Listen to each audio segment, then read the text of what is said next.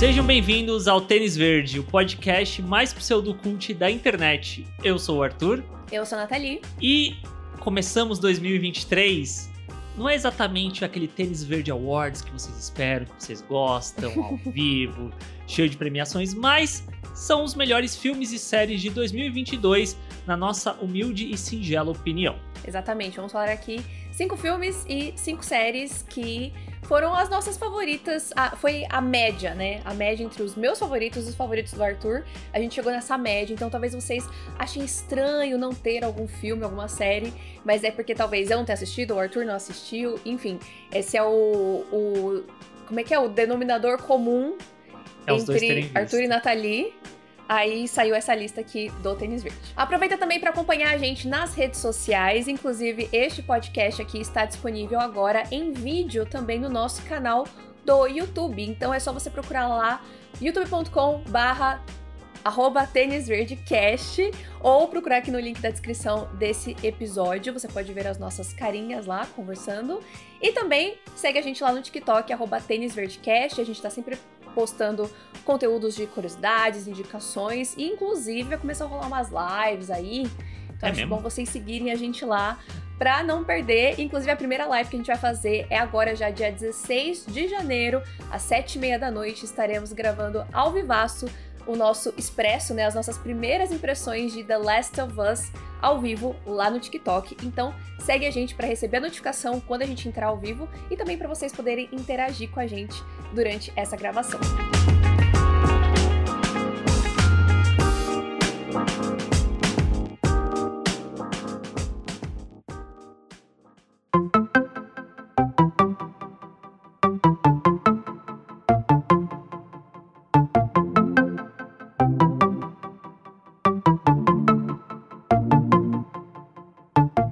Vamos começar falando sobre os cinco melhores filmes do ano pra gente. Eu acho que o primeiro filme que eu vou puxar aqui é talvez seja o mais surpreendente de todos de estar numa lista. Não sei, talvez. Eu mesmo não era um, fi- filme que eu queria ver, eu tava curioso, mas eu não imaginei que eu ia gostar tanto quanto eu acabei gostando, que foi Tico e Teco Defensores da Lei. Que assim, sendo muito sincero, eu conheço o desenho que passava na, na Globo e tal, mas não, eu não era exatamente fã, sabe, de Tic Teco, nem nada Eu muito menos. nesse estilo.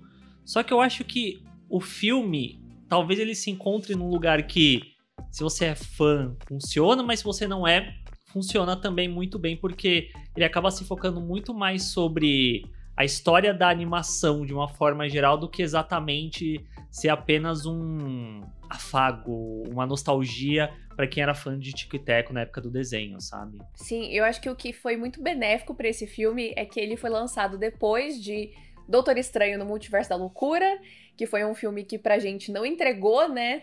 Nada é, no que diz respeito a multiverso, poderia ter sido muito mais incrível. E aí veio Tico e Teco e a gente falou, mano, era isso aqui que tinha que ter sido o multiverso da loucura, sabe? De realmente explorar infinitas possibilidades e justamente trazer isso que você falou, né? De não só na mitologia do Tico e Teco, mas de é, cultura pop de uma forma geral, de animações de uma forma geral.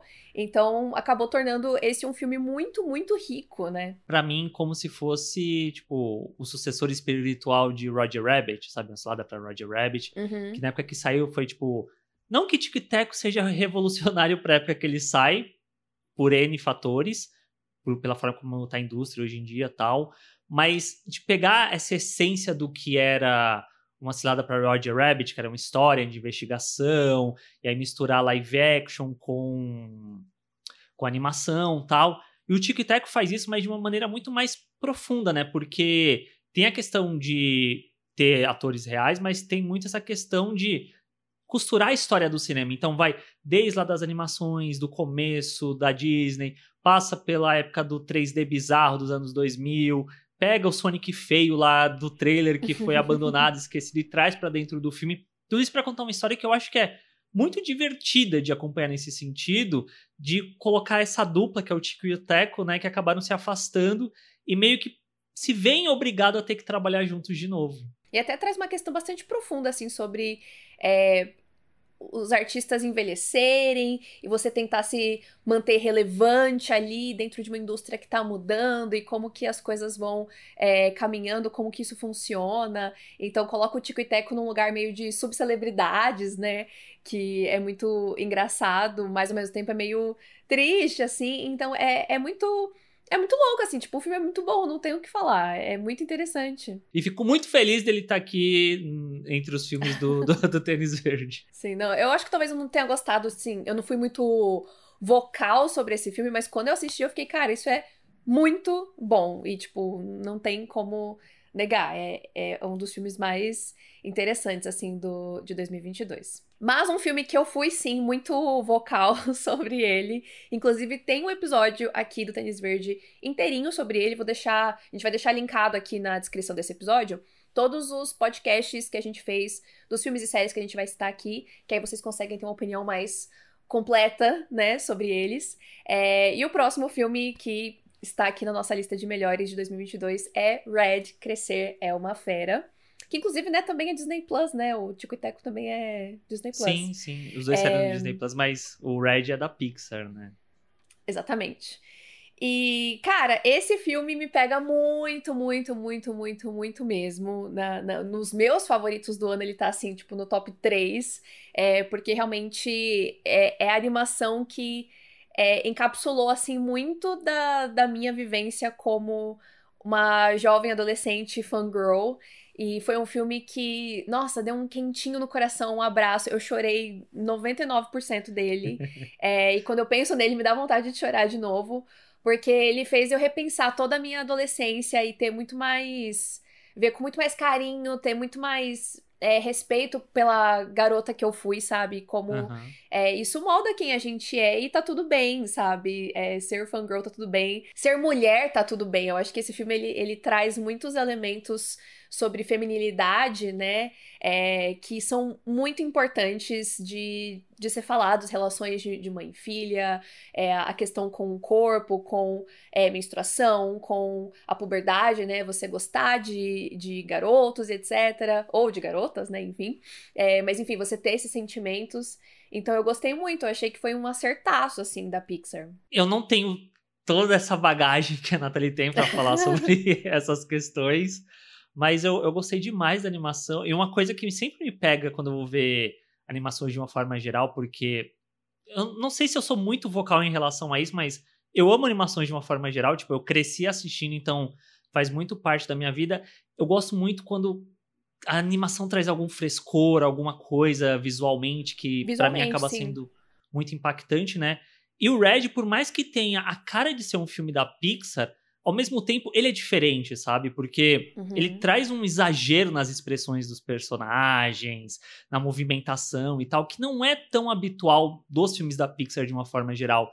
E eu, no primeiro segundo que eu comecei a ver, eu reparei que isso ia ser tipo uma constante no filme, as caras exageradas da Mei Mei, da Abby, dos personagens e tal, eu fiquei muito, tipo, comprado, sabe? Porque é muito legal ter esse exagero que é até um pouco proveniente, eu sinto, de animes e tal, para dentro da linguagem do, do filme, que me comprou demais isso. E apesar de eu não ter, tipo, tanto apego, assim, com anime como você tem, por exemplo, foi muito legal, assim, de assistir o filme, porque é, já faz um bom tempo que a Pixar, ela cai meio que numa certa zona de conforto, é, no, no, estilo de história que eles contam, né? Que eles já sabem é, o, o, tipo de filme que o pessoal tá procurando quando vai assistir um filme da Pixar, mas especialmente visualmente, né? Fica tudo meio que a mesma coisa e o Red com certeza se destaca é, nesse aspecto, além do fato de que tem as músicas, né? Tem a, a boy band, então tem. Ah, meu Deus do céu, tem muitas coisas que eu amo nesse filme. Ele é incrível, assim. Infelizmente, o Pinóquio saiu depois, né? E aí ele vai fazer a rapa em, em categorias é, de animação em premiações, mas o Red sempre estará no meu coração como é, provavelmente a minha animação favorita de 2022. Com todo respeito ao da autora, ao Pinóquio, mas o Red tem um, um, carinho, eu tenho um carinho especial, por outros motivos. Agora a gente vai falar de um outro filme protagonizado por mulheres, que é o verdadeiro Pantera Negra que a gente queria ver, Palavras fortes, Marvel esse ano mandou bem, mas às vezes decepcionou, que é A Mulher Rei, a Kinga. Filme a Kinga. épico de ação protagonizado pela Viola Davis, que devo dizer, o trailer passou tantas vezes. Eu queria ver o filme, mas o trailer passou tantas vezes que chegou uma época que eu tava, gente, eu não aguento mais ver o trailer desse filme, eu só quero ver o filme. E aí, a gente foi ver o filme e eu gostei muito mais do filme do que eu antevia. Tipo, eu achava que ia ser um filme legal, mas ele é um filme Sim. muito bom.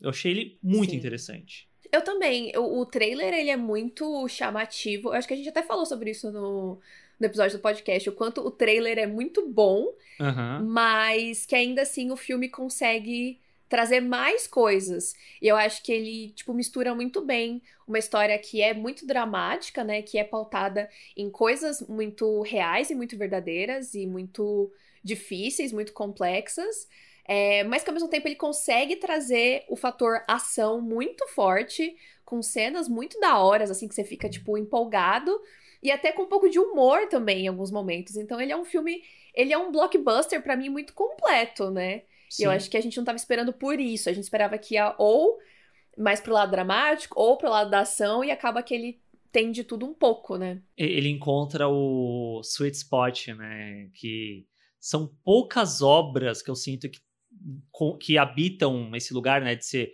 um épico histórico de ação entregam no final das contas. Tipo, tem o Coração Valente, tem o Gladiador tal. E eu acho que Mulher Rei se encaixa nessa categoria. Porque tem o fator histórico, mas ao mesmo tempo é uma história pessoal daquela personagem, tem todo um drama carregado ali, tem a história de outra personagem que acaba sendo meio que um coming of age dela se encontrando quanto uma mulher dentro daquela tribo, dentro daquelas pessoas, daquele grupo, né?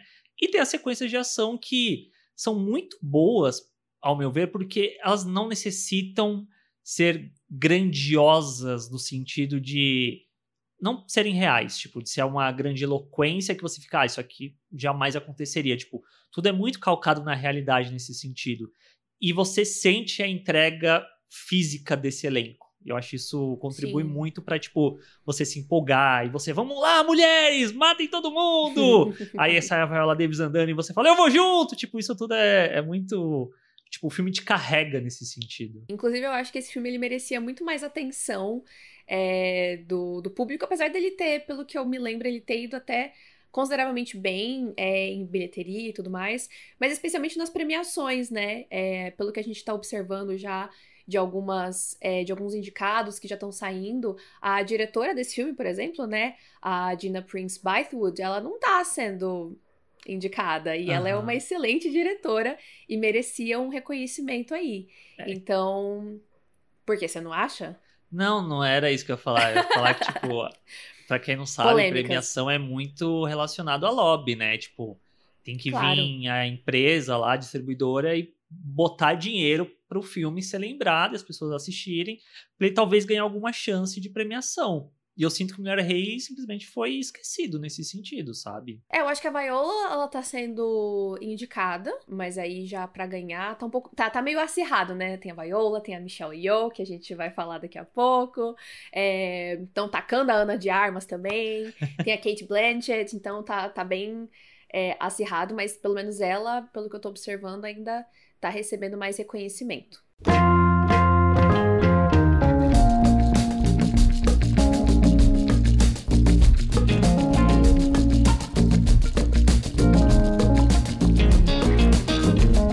Nosso quarto filme favorito de 2022 é ele, é o Homem. Não tinha como não estar aqui, que é o The Batman com o Robert Pattinson. Ai, gente, eu não tenho mais palavras. É o ano dos emos. É o ano, é o ano dos emos, é o ano da, da tristeza, da depressão. Brincadeira, gente. Mas é o ano dos emos, definitivamente. É, e esse Batman, ele tinha um, um, peso muito grande aí, né? Porque eu acho que muitas pessoas, a gente não, mas muitas pessoas duvidavam da competência do Pattinson de é, ser um, um bom Bruce Wayne, de ser um bom Batman. E como a gente já imaginava, ele fez todo mundo morder a língua, porque o homem sabe atuar muito bem já há muitos anos, mas eu acho que esse foi um filme muito importante para realmente falar para o público geral, assim, né? Não só para as pessoas que acompanham o cinema mais de perto, mas tipo as pessoas que viram Crepúsculo e nunca mais assistiram nenhum outro filme dele, de que ele é um ator muito sério, muito talentoso e que, enfim, é, entrega muito bem já há muito tempo, mas as pessoas não estavam vendo, né? Porque ele fica fazendo um filme indie é, obscuro que mal Errado chega no Brasil. Não tá. Errado não Errado tá. não tá, de forma nenhuma. Foi uma escolha, foi uma escolha uhum. que ele fez pra carreira dele. Tal é. qual essa escolha que ele fez de tipo, sim, eu vou encarar a, a bronca de ser um dos personagens mais conhecidos das histórias em quadrinho. É, e não só ele, mas o Matt Reeves também, né? O diretor, ele tem uma visão muito é, clara da história que ele queria contar e do que, que ele queria fazer com esses personagens e com essa, com essa mitologia, né? Que é, é, é muito além dos personagens, mas é a cidade de Gotham e tudo mais. Então, uhum. foi. Nossa, foi tipo as pessoas certas no momento certo, com a ideia certa. Tudo certo. Esse filme é perfeito. Não tenho nada para falar de ruim dele. Sem nem o que falar.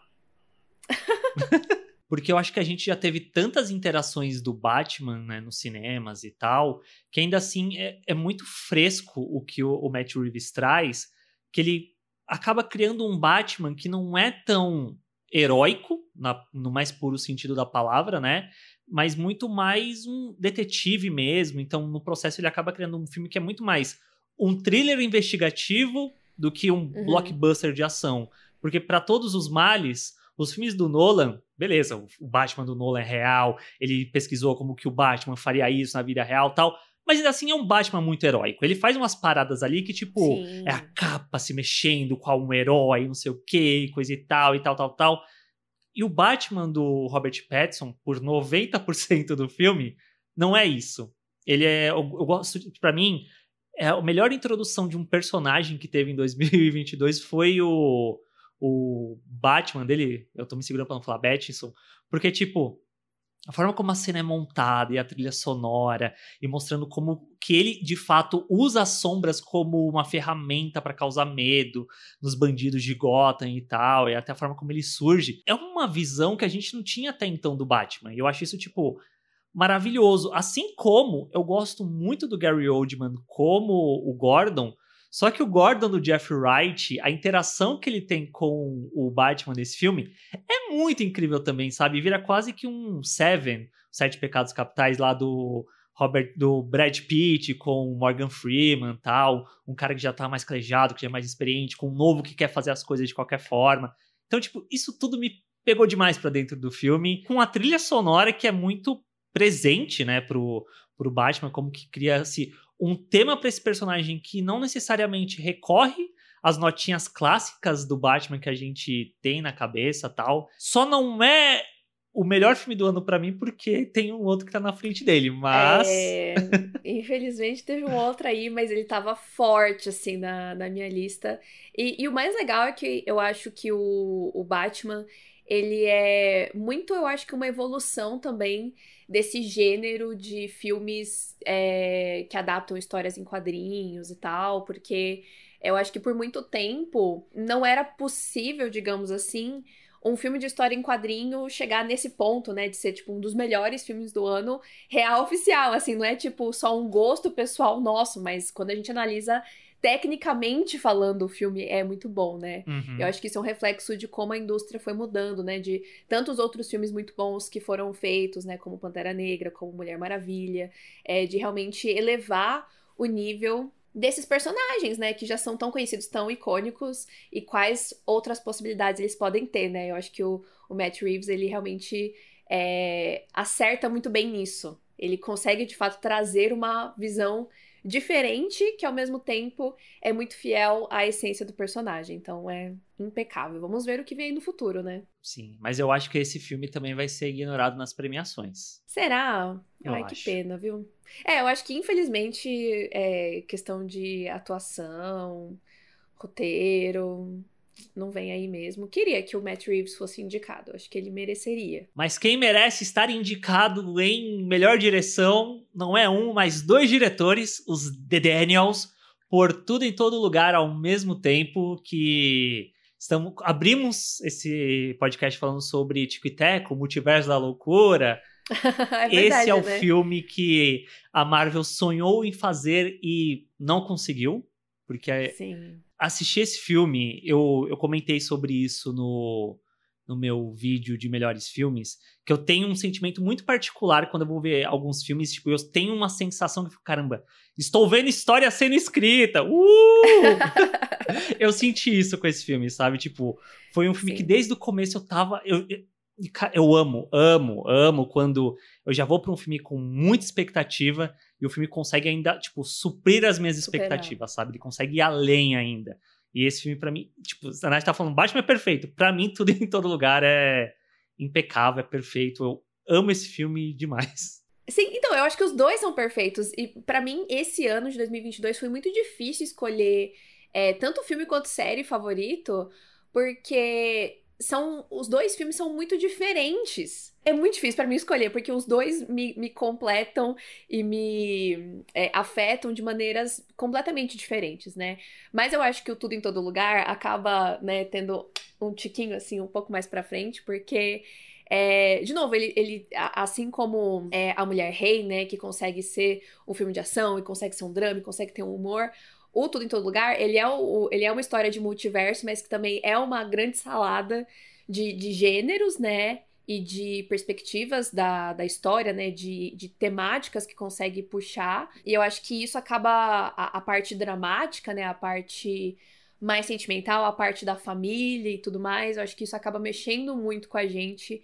Eu acho que isso que coloca ele um pouco mais pra frente, além do fato de que é um filme que, tipo, tinha um orçamento muito mais baixo e fez um negócio muito mais foda do que muitos filmes já feitos na história do cinema, sabe? Então, tudo nesse filme é muito inteligente e Sim. interessante. E é o que eu sempre falo sobre ele. As pessoas vão ver este filme e vão falar: eu quero fazer cinema. Eu quero estudar, eu quero saber como que eu faço isso. É, Uhum. foi a primeira coisa que eu pensei enquanto eu tava assistindo, sabe? Tipo, mano, as pessoas vão ficar, malucas vendo esse filme. É muito foda. Você fica tipo, mano, como assim?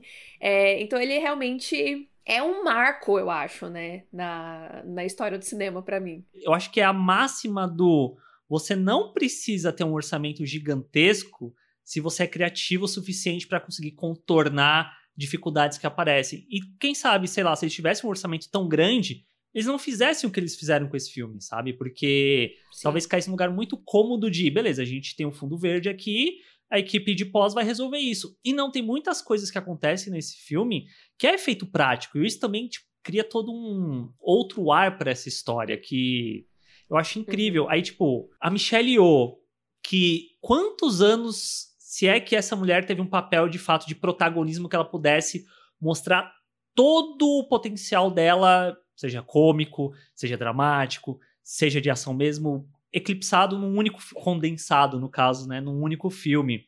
É um filme também que traz o Ki Hu Kwan de volta, que fez lá o Short Round em, Indiana Jones, fez Goonies e tal, e passou 30 anos sem atuar porque não dava uma oportunidade pra ele, sabe? E aí ele voltar nesse papel, ele mostrar que sim, ele é um excelente ator e ele está sendo reconhecido nessa época de premiação e tal. Sim. Ele mesmo falando no Globo de Ouro, tipo, de nunca esquecer as pessoas que deram, suas prime deram a primeira oportunidade pra ele e tal. Ele menciona Spielberg, o Spielberg tá lá no, na plateia e faz assim pra ele e tal. Tipo, ele é um cara muito amável, sabe? Eu sinto. Sim. E ele também é muito bom. Tipo, a primeira sequência de ação dele, lá com a pochetinha, que você vê que teve todo um treinamento pra aquilo funcionar também. Cara, eu, eu não sei. Quanto mais eu falo desse filme, mais eu gosto dele. Inclusive, eu deixo Sim. aqui meu protesto, que esse filme ainda não foi lançado em Blu-ray aqui no Brasil, que eu queria comprar pra rever e rever e rever, mas não tem. E eu gostaria de, sei lá, ter uma edição bonitona, com extras, comentários dos diretores. Uhum. Porque tem vários filmes que eu gosto muito, mas são poucos os que eu realmente amo, e eu acho que esse é um filme que, que entra né, nessa categoria pra mim. Eu já sou uma pessoa que eu amo muito muitas coisas, mas dentro do meu coração tem diferenças dos amores. É, eu acho que esse é, é muito a reação que a gente tem na hora que a gente assiste, né? Foi a Uhum. mesma coisa quando, no ano passado, que a gente colocou no nosso Melhores de 2021, o Nove Dias. É aquele negócio instantâneo, assim. Tem filmes que eu preciso, às vezes, pensar um pouco e entender o que, que eu senti, o que, que eu achei. E tem filmes que na hora que você tá assistindo, você já sabe que você tá fissurado e que é, te tocou de, de alguma forma. E esse filme com certeza é, é, é o caso, assim, tipo, é favorito da vida, não tem como. Tudo em todo lugar Sim. ao mesmo tempo é absolutamente perfeito, maravilhoso. Não vejo a hora de ver o que mais The Daniels vão entregar aí. Espero. O, o, que, o que Rui Kwan a gente já vai ver na segunda temporada de Loki, né? Porque o Sim. Kevin Feige já, né, viu ali o talento. A ironia ele ir pra Loki, sendo que chamaram os The Daniels pra dirigir Loki, né? Então. é verdade. Nossa, é. A vida. O mundo no gira, ele capota. Exatamente.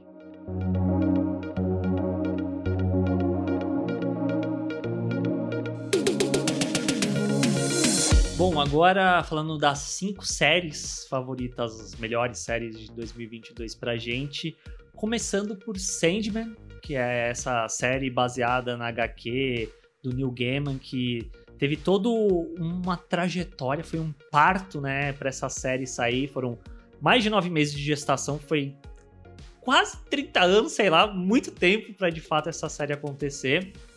Finalmente saiu pela Netflix e assim, foi muito bem adaptada. Eu acho que eles souberam muito bem transpor da mídia do papel, transpor dos quadrinhos pro live action. E por muito tempo, Sandman era considerado né, um HQ daquelas impossíveis de serem adaptadas tal. Mas eles conseguiram fazer de uma forma, contando, no meu ponto de vista, o arco inicial da história que é o Morpheus sendo capturado, ele saindo, indo atrás dos objetos dele, de uma maneira, assim, impecável, sabe? Eu acho que o arco dos seis primeiros episódios, na minha perspectiva, é excelente, sabe? A forma como é apresentado e vai sendo construído e aumentando a escala. Até o sexto episódio em si, que eu acho que é muito bem um prólogo do que veio antes e uma preparação do que vem depois. E para mim, o sexto episódio é um dos melhores episódios de série de 2022 de uma forma geral. Sim, eu achei concordo. muito bom ali a interação do Morfeu com a morte tal, a Kirby Howard Baptiste e o Tom Sturridge, que é o Morfeu do biquinho, né? Que ele sempre tá Mais um biquinho, emo. Biquinho. 2022, o ano dos emos. E eu gostei demais dessa primeira temporada. Eu confesso que, tipo, do sétimo até o final da temporada cai um pouco, não é nível de estragar a série, mas Sim a qualidade cai um pouco, mas aí depois tem os especiais que também para mim já são muito mais legais de ver e tal. Sim, eu como uma pessoa que não tinha lido o Sandman até então, né, eu fui ler é, o primeiro volume junto com a série, assim, basicamente, eu li alguns, aí eu vi alguns episódios, aí eu terminei, aí eu terminei de ver a temporada, um negócio assim, é, mas foi tudo muito fresco, assim, foi muito interessante de realmente entender é, o, o, poder, a grandiosidade né, dessa história do, do Neil Gaiman e por que, que as pessoas gostam tanto, é, e de ver a forma como eles conseguiram é, transpor isso para a série. Foi muito legal poder ter essa comparação e entender o que, que eles fizeram e o que, que eles mudaram. É, realmente foi, foi uma série muito, muito boa e foi num momento que a gente estava muito sedento por séries de fantasia, assim, tipo, fazia muito tempo que a gente não tinha é, uma boa série de fantasia, tipo, old school, né? Eu acho que o Sandman deu aquela nostalgia, assim, para mim, de tipo, caramba, nossa, é verdade, né? Tem esse estilo de série que faz muito tempo que eu não vejo. É, então foi muito legal, assim. Eu tô muito ansiosa pro que eles vão fazer na, na próxima temporada, que graças a Deus foi confirmada, porque foi, rolou um rolou um, né, um, um momento ali que eles não confirmavam a segunda temporada, é. ficou todo mundo tenso mas deu certo. Isso, infelizmente, está muito atrelado, né, às métricas da Netflix, de não importa se a série faz um sucesso considerável na cauda longa. O lance é o começo, tem que bombar, é. tem que não sei o que e tal.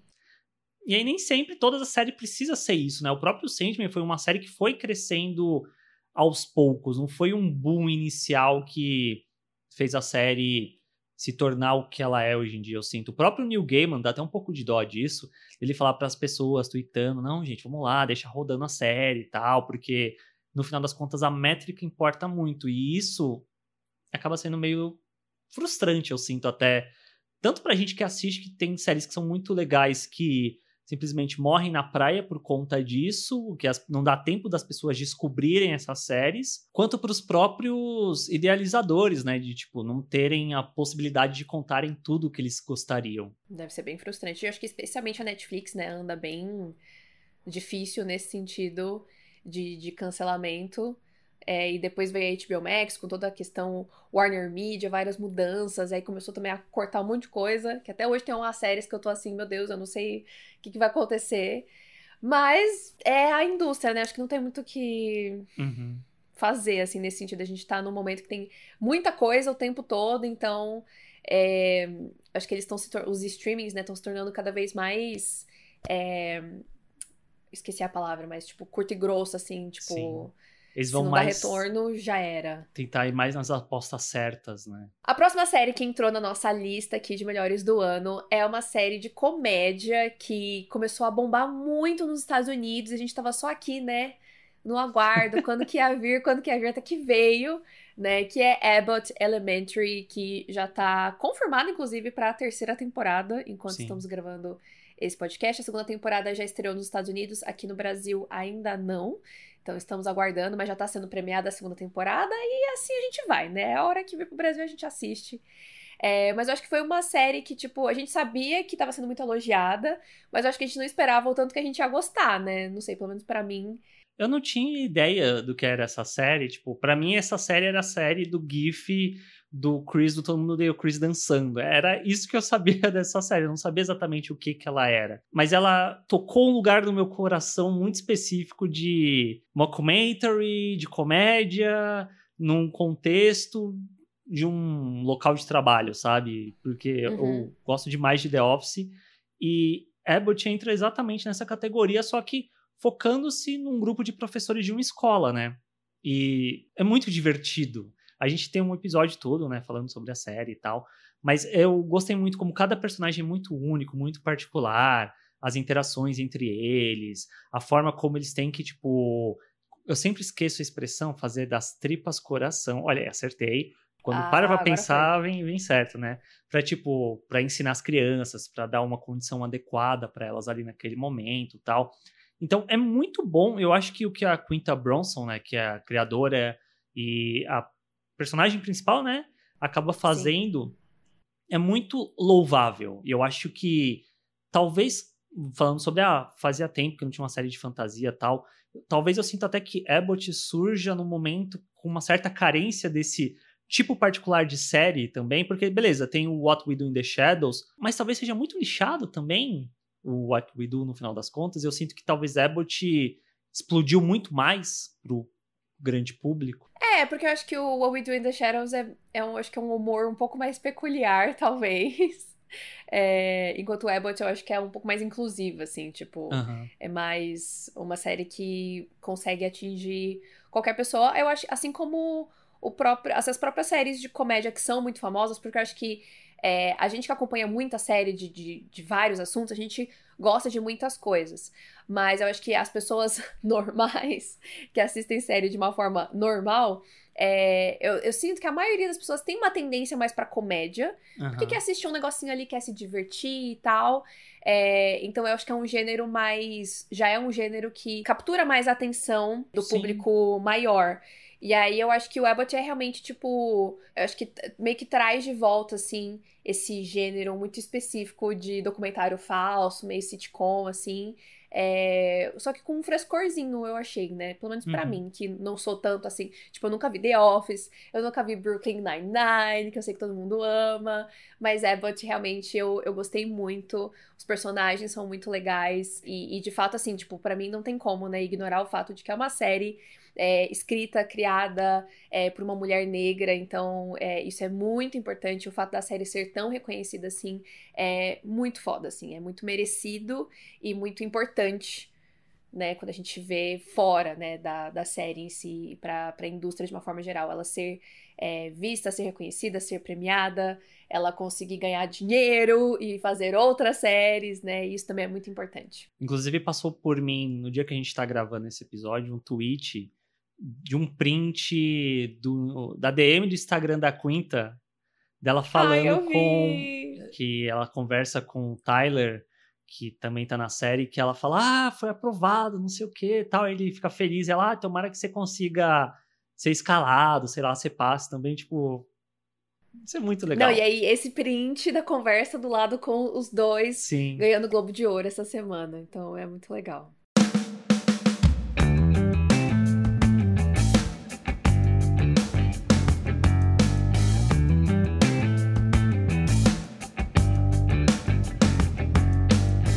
Uma outra série que está aqui na nossa lista, que vou usar a expressão, essa festa virou um velório, porque, tipo. Você vai entender o que eu quero dizer. Eu imaginei que ia ser uma comédia. Só que chega ali num determinado ponto da série que vira só drama mesmo, é só choro, é só depressão, é só tristeza. Não, não, não, não, calma, eu vou, vou, vou te corrigir. Começa é. uma comédia, vira um romance e aí termina na tristeza. Então, essa festa virou um velório. que é Our Flag Means Death, que eu tava muito ansioso para assistir, única e exclusivamente porque tinha o Taika Waititi, que eu, qualquer coisa que esse homem faça, eu vou assistir, provavelmente vou estar elogiando, que ele ia fazer o Barba Negra, né? Ia ser essa série de comédia sobre piratas daquela época tal. Só que eu acho que a, a série, ela inicialmente tem essa questão, né, de que ela se vende assim, só que conforme passa, tipo, sei lá, uns três episódios, ela mostra o que ela realmente é, né? Que é uma série queer, que são Sim. personagens queers inclusive o próprio Barba Negra e a relação que surge dele com Steve Bonnet, que é uma outra figura real da é meio redundante falar, é uma figura real da história, que ele realmente foi um, uma figura que existiu, que se tornou pirata tal, e os dois acabaram por um breve período na, na história real, é, tendo um, partindo juntos quanto piratas tal, e aí essa série meio que pega isso em questão e esmiuça sobre o que de fato aconteceu. E aí torna-se esse romance entre esses dois personagens. Essa série é absolutamente tudo. E, e, como eu falei, né, eu não sou tanto assim da, da comédia, mas eu amo uma dramédia. Eu amo uma dramédia. Então, quando tem, tipo, a comédia, mas que começa a colocar esses choros no meio, ah, eu amo. Ah, eu amo sofrer um pouquinho. E é, é, é apaixonante, assim, essa série, sabe? Eu acho que é, é muito legal ser enganada e achar. Porque quando eu vi o trailer, eu falei, ah, vai ser uma série de pirata, pô, parece super divertido. Eu fiquei tão feliz de ter sido enganada, sabe? Tipo, e observar nas redes sociais o quanto essa série se tornou assim, tipo, o supra-sumo pra uhum. galera LGBT, sabe? E a felicidade que a galera assiste, e faz fanart, e faz vídeo, e torce, e chipa. Isso é muito legal, muito legal, porque a série faz isso de uma maneira muito é, aberta e muito genuína, e muito sincera, e muito romântica. É incrível. A série é muito legal. Além de ser engraçada, além de ter é, várias bobajadas, assim, é, tem, tem um coração muito grande. É, uhum. é, é, muito legal. Muito, muito Sim. legal. Mas é muito doido que, pelo que eu lembro, não necessariamente eu estava amando no começo. Foi quando ela teve essa virada que, tipo, até as partes mais bobas eu comecei a gostar mais porque no começo, uhum, putz, se fosse essa comédiazinha aqui, eu não sei até onde isso vai. Mas aí quando tem a virada e vira muito mais esse romance e tal, que inicialmente você fica, pera, eu tô realmente vendo isso ou a série vai me dar um queerbait filha da puta? Não, e aí a série tipo abraça isso mesmo para dentro da narrativa, da história desses personagens e tal.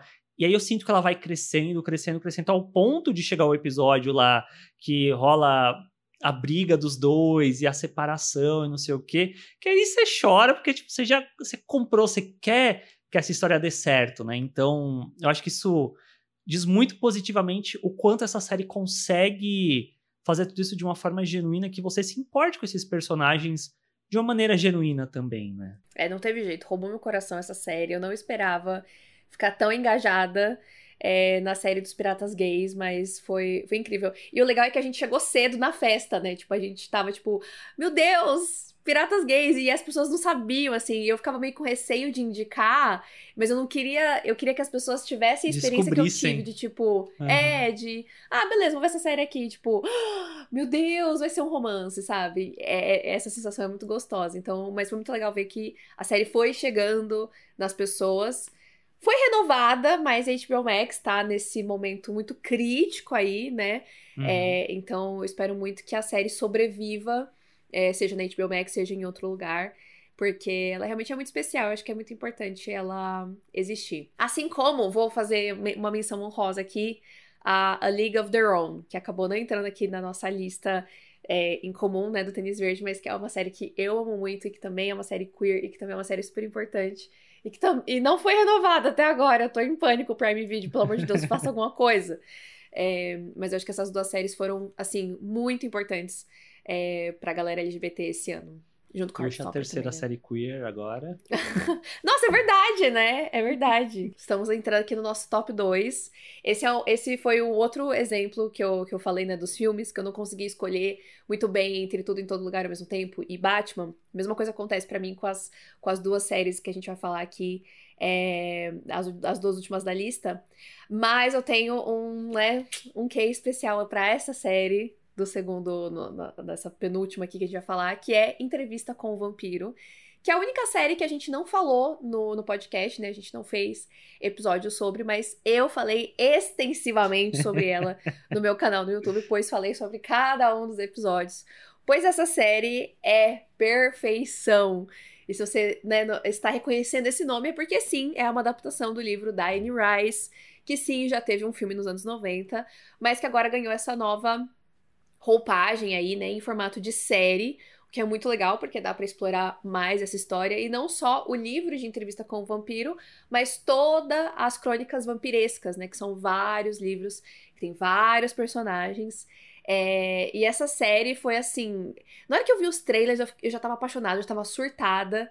Mas ver a série foi melhor ainda e poder degustar cada um dos episódios toda semana. Ah, eu amo essa série, eu amo essa série, eu amo essa série, eu amo essa série, eu amo esses vampiros gays. É, o Lestat e o Louis são personagens muito icônicos já, né, da cultura pop. Menos pro Arthur, que não tinha assistido o, o filme, mas viu a série, pelo menos, né? Uhum. É, mas é, eu acho que a, a, série realmente consegue trazer muitas camadas pros dois personagens, especialmente o Louis, né? Que aqui é representado como um homem negro, então é, traz uma outra camada, uma outra é, profundidade pro personagem, né? E o elenco é perfeito, a produção é perfeita. Ah, meu Deus, essa série é tudo. Essa série é tudo. E, e também, né, tem essa questão de, de, de fantasia, né? Do, essa coisa do, do lúdico, de vampiro, que também é uma coisa que tá meio que em alta, né? Tá meio que voltando. Mas na época, assim, para mim eu tava, tipo, muito sedenta, né? Sem, sem querer fazer um trocadilho aí, né? mas tava muito sedenta e, nossa, supriu muito, muito meu amor por vampiros e, enfim, as expectativas que eu já tinha pela série foi completamente foram todas superadas, porque a cada episódio eu acho que é sempre melhorando e, e ficando cada vez mais intenso e mais interessante. Enfim, fala alguma hum. coisa, que senão eu vou ficar aqui falando para sempre. É, eu tenho uma, uma memória muito específica na cabeça que eu ia ver, mas eu não estava tão empolgado quanto a Nathalie. A Nathalie estava, não, porque entrevista com vampiro, blá, blá, blá. Eu nunca vi o filme, como ela já bem disse. E aí, tipo, ela assistiu o primeiro episódio antes de mim. E eu falei, ah, vamos assistir aqui, né? Não tem nada para fazer, vamos ver. Aí terminou, eu fiquei, não é que a série realmente é. Babadeira? Boa. É boa, entendeu? É coisa boa. Sim, sim. Eu achei muito incrível. E falando o que disse-se sobre Our Flag Means Death, tipo, ah, começa numa comédia, vai para um romance. Essa série começa no lúdico, né, do vampiro, tal, vai pro romance. Eu acho que ela me pegou muito quando ela passa a ser uma série que tem esse fator extremamente fantasioso para falar sobre algo extremamente real, sabe? Que acaba se tornando uma série sobre relação tóxica, sobre relacionamento abusivo. E isso tudo traz um peso dramático extremamente grande para essa série que, em conjunto com o fato de ela ser lançada semanalmente, me fazia ficar desesperado quando acabava o episódio. Ficava, gente, o que, que vai acontecer? Pra onde isso vai? Eu sei que tem o um livro, mas eu queria ver a série. Então, tipo, uhum. eu achei isso muito bem feito. É, eu acho que ela é uma série que ela é apaixonante, instigante. Ela é muito, sabe, fogo no parquinho, assim, em todos os sentidos, né? Porque ela é, ela é muito sedutora e ao mesmo tempo ela é muito surtada em certos aspectos. Também tem um pouco de comédia, né? O Lestat, ele é um personagem que ele, tipo, você ama odiar, então ele é meio vilanesco, assim, mas também ele é super engraçado. É, então, cara, é muitos, muitos, muitos, muitos, muitos sentimentos. Eu amei do começo ao fim. Eu também acho que eu não tenho nada para falar de negativo, assim, da, da série. Graças a Deus ela já estava renovada antes mesmo de estrear, porque realmente eu acho que a AMC, né, que é o canal que fez a série, tinha noção do que eles tinham em mãos e já estava tendo uma, rece uma recepção muito positiva, né, das críticas gringas. Então eles já foram, renovaram e eu não poderia estar mais feliz. Vou tentar devorar o máximo possível de livros das crônicas vampirescas antes da segunda temporada, porque realmente não é à toa que a Anne Rice é a rainha dos vampiros, né? Porque ela realmente criou uma história muito foda e, e é isso que a gente falou sobre o Batman e tal. É uma história muito antiga, pô, ela escreveu isso nos anos 70, mas que até hoje é, consegue ser muito atual, né? Uhum. E eu acho que é muito legal quando a gente tem criadores que veem é, essas histórias, respeitam de onde elas vieram, mas conseguem colocar elas em contextos modernos e conseguem trazer outras discussões, né? Porque Sim. eu acho que é, Entrevista com o Vampiro já era meio que à frente do seu tempo, mas eu acho que com as informações que a gente tem hoje, né, especialmente no que diz respeito à natureza do relacionamento ali do Lestat e do Louis, tanto de deixar completamente claro que eles tinham um relacionamento romântico uhum. é, e explorar isso extensivamente durante a temporada, mas também dá dos problemas que tem nesse relacionamento, né? Que é tudo muito Sim. intenso, mas às vezes as coisas não são boas. Uhum. Então eu acho que isso já já tá na história original, mas eu acho que com, com o conhecimento que a gente tem hoje, isso fica mais trabalhado, né, na série. Sim. Então, acho que caiu no, no colo de pessoas muito boas para poder adaptar, né.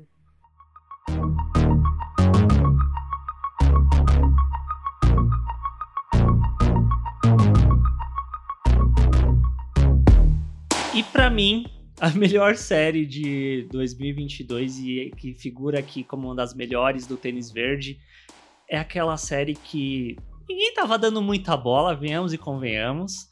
Mas como a gente aqui já é cavalo velho de Apple TV Plus, a gente sempre fica de olho ali nas coisinhas que tá saindo tal. E quando veio Ruptura, com episódios dirigidos pelo Ben Stiller, eu já tava, hum, quero. Ficção científica? Também quero. Só que eu acho que essa série tal qual tudo em todo lugar, superou qualquer expectativa mínima que qualquer um poderia vir a ter com ela, porque é muito doido, né? Que olhando hoje em retrospecto, eu tenho a percepção de que Ruptura talvez tenha se tornado a maior série da Apple TV Plus. Tipo, talvez esteja ao lado do Ted Lasso, mas quanto série é, dramática. Acho que, tal, acho que cada uma. É, acho que cada uma num gênero uhum. são as maiores, né? Porque até então essa era o que? Morning Show. Eu acho que Ruptura já passou em muito Morning Show. Ah, nesse sentido. Com certeza. Tem a questão que eu acho que joga muito a favor de Ruptura, que ela é uma série de mistério também, né? De ficção científica, esse suspense em torno da Lumen, que é essa empresa onde as pessoas trabalham e tal. Então acho que isso também engaja muito as pessoas para querer ver, entender para onde essa história está indo e o que está acontecendo, quais são as respostas.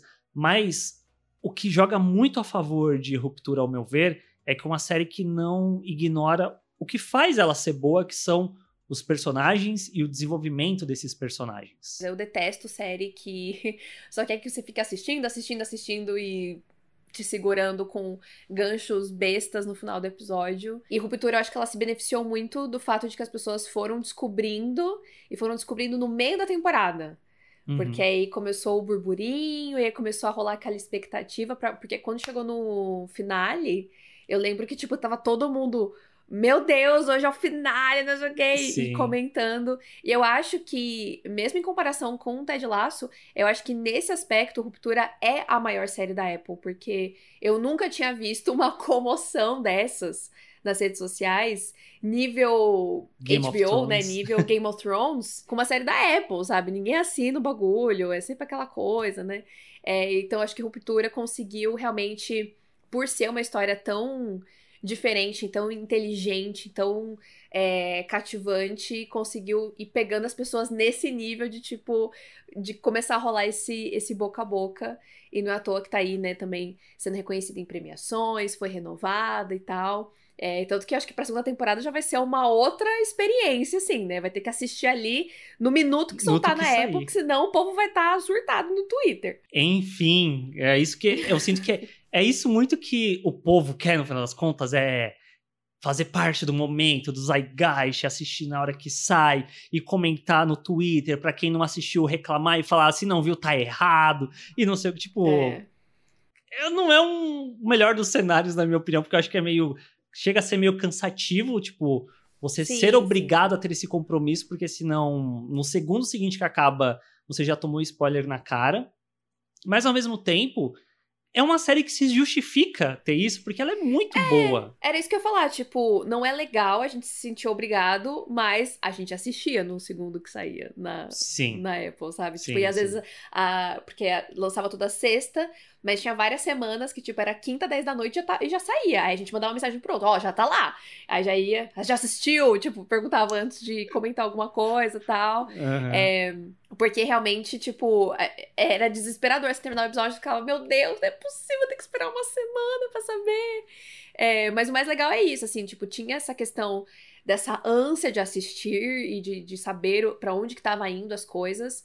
Mas imediatamente, né, o conceito da série me, me pegou muito, é muito, muito interessante. E a forma como fala sobre essa relação das pessoas com o trabalho isso me pegava demais, demais, demais, demais. Eu tinha, assim, flashbacks de quando eu trabalhava CLT, de quando eu trabalhava em empresas que eu não gostava, em empresas que eram muito quadradonas, né? E ver essas alegorias na, na série é muito interessante. É uma coisa realmente muito nova, né? Tipo, não tem nenhuma história assim.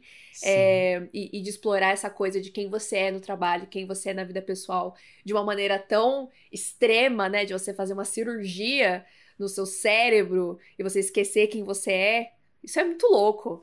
Mas é por isso que essa série é a melhor do, do ano, né? Porque eu acho que, considerando que a gente tá no ano de 2022 e que muitas coisas já foram feitas e muitas ficções científicas já foram feitas, Uhum. é, alguém pensar nessa ideia dessa Sim. série é muito foda, né? Da mesma forma, eu acho que o Tudo em Todo Lugar ao mesmo tempo tá nesse mesmo lugar, assim, pra mim. Tipo, meu Deus, pessoas usaram o cérebro delas e criaram esse negócio. Isso pra mim é.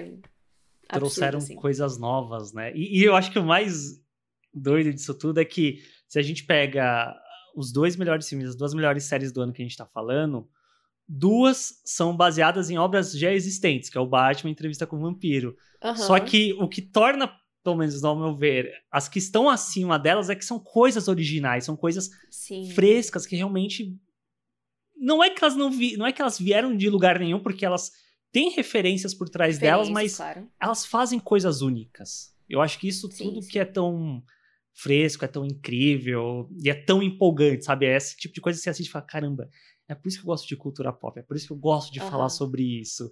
E o, o finale de Ruptura é de uma sacanagem a forma como... é, a- eu amo a montagem desse episódio, eu amo como as coisas vão escalando e vira essa bomba relógio. E aí a frase que o Mark fala no final, eu tava na ponta do sofá, puta que pariu, fala, filha da puta! Aí ele fala, aí acaba o episódio e aí, tipo, me deu um desespero. Eu Acho que foi a primeira vez que eu senti um desespero genuíno de quando que vai vir a próxima temporada disso? Tipo, É, e na época não tava renovada, né? sim, Na sim. época não estava renovada. Foi Uhum. um desespero. Sim, foi um, é um baita gancho, sabe? Eu acho que deve ser até engraçado, sei lá, vir procurar react no YouTube de pessoas assistindo o último episódio pra ver a reação delas com esse final, porque pra mim não teve nenhuma outra série em 2022 que me causou isso quanto esse finale de ruptura, sabe?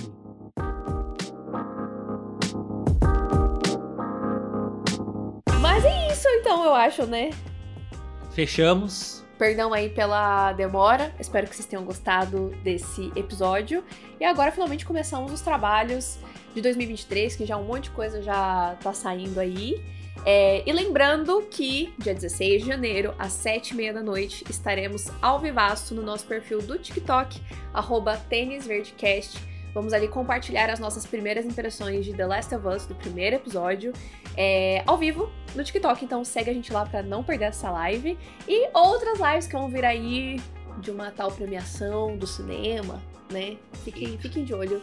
Sigam a gente no, no TikTok do Tênis Verde, que lá também a gente tá sempre postando vídeos de curiosidades, de indicações e etc. Então sigam lá para não perder e também as nossas redes pessoais arroba natfanatic, arroba senhor underline arte, nossos canais no YouTube, que a gente fala de um monte de coisa lá também, tudo aqui linkado na descrição. E é isso, né? É. Se você não concorda com algo que tá na lista, se você acha que ficou faltando alguma coisa, vai lá nos nossos pessoais e fala o que ficou faltando. E espalhe a palavra do Tênis Verde, do nosso podcast, para outras pessoas que você acha que vai curtir e tal. Vai ajudar a gente a continuar fazendo o nosso trabalho por aqui. É isso. Até, Até semana, que, vem. semana que vem, gente. Tchau. Tchau.